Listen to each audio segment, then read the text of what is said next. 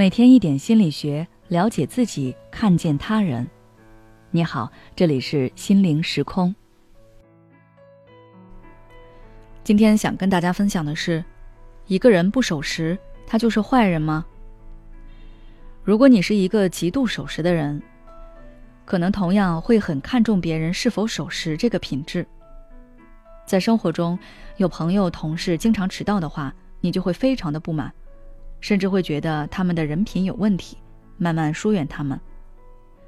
你很喜欢和幽默的人在一起，觉得和他们在一起很开心，所以生活中遇到幽默的人总是会非常欣赏，认为他们博学多才、性格温和、思维敏捷。在这些例子中都有一个问题，就是我们很容易把自己在意的行为放大，然后给这个人贴上标签，再推论出这个人的整体素质。这虽然可以让我们在短时间内了解某个人的特点，有利于我们快速做出决定，但也蕴含着一些认知风险，有时候会让我们做出错误的判断。这和心理学上的锐化效应有关。锐化本来是摄影领域的一个专有名词，通过这个功能，能够快速聚焦图像的模糊边缘，提升图像某个区域的清晰度。但是锐化不是万能的，锐化过度反而会让图像变得不真实。引申到心理学上，就是说，如果我们过度看重某个人的微小行为，夸大某个人的缺点或者优点，都会影响我们对这个人的整体判断，做出不够客观的评价。举个例子，一个多次遭受家暴的妻子，一直无法离开丈夫。因为每次丈夫打过自己后，都会诚恳地跟他道歉，甚至下跪表示忏悔，然后对他嘘寒问暖。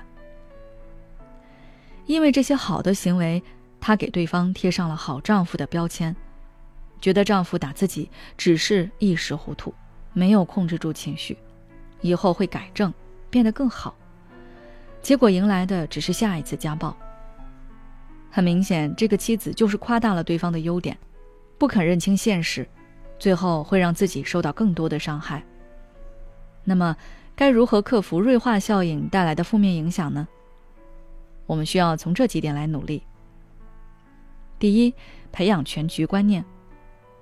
我们在认识或者判断某个人时，对于他所表现出的行为，可以建立一套打分机制，比如守时加三分，诚信加三分，幽默加三分，骄傲自大减三分。固执减三分，等等。通过这样的计分方式，最终得出总分，代表这个人的综合得分。这样的好处在于能够培养我们的全局观念，让我们可以通过更多的指标来认识这个人，避免陷入片面认识，做出不客观乃至错误的判断。第二，及时更新判断。人是会变的，有些人在结婚前对你无微不至。但在结婚后就跟变了个人似的，对你不闻不问。所以，我们也要学会及时更新自己对某个人的判断，不能因为他之前给我们留下了好印象，打上了好标签，就觉得他会保持这样。当你察觉到对方有所变化时，要提醒自己，不要沉浸在以往的美梦里，学会放弃幻想，始终以自己的真实相处体验为准，避免越陷越深。第三，多渠道了解一个人。要想更客观、全面的了解一个人，不能单单从自己的角度出发，完全依赖自己的判断。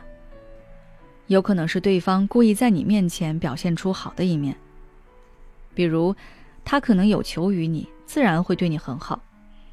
当你深陷其中时，很难看清对方的真实样子，最好也和他身边亲近的人多聊聊，看看其他人对他的评价如何。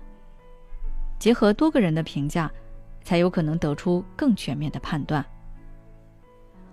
好了，今天的内容就到这里了。如果想了解更多内容，可以微信关注我们的公众号“心灵时空”，回复关键词“了解对方”就可以了。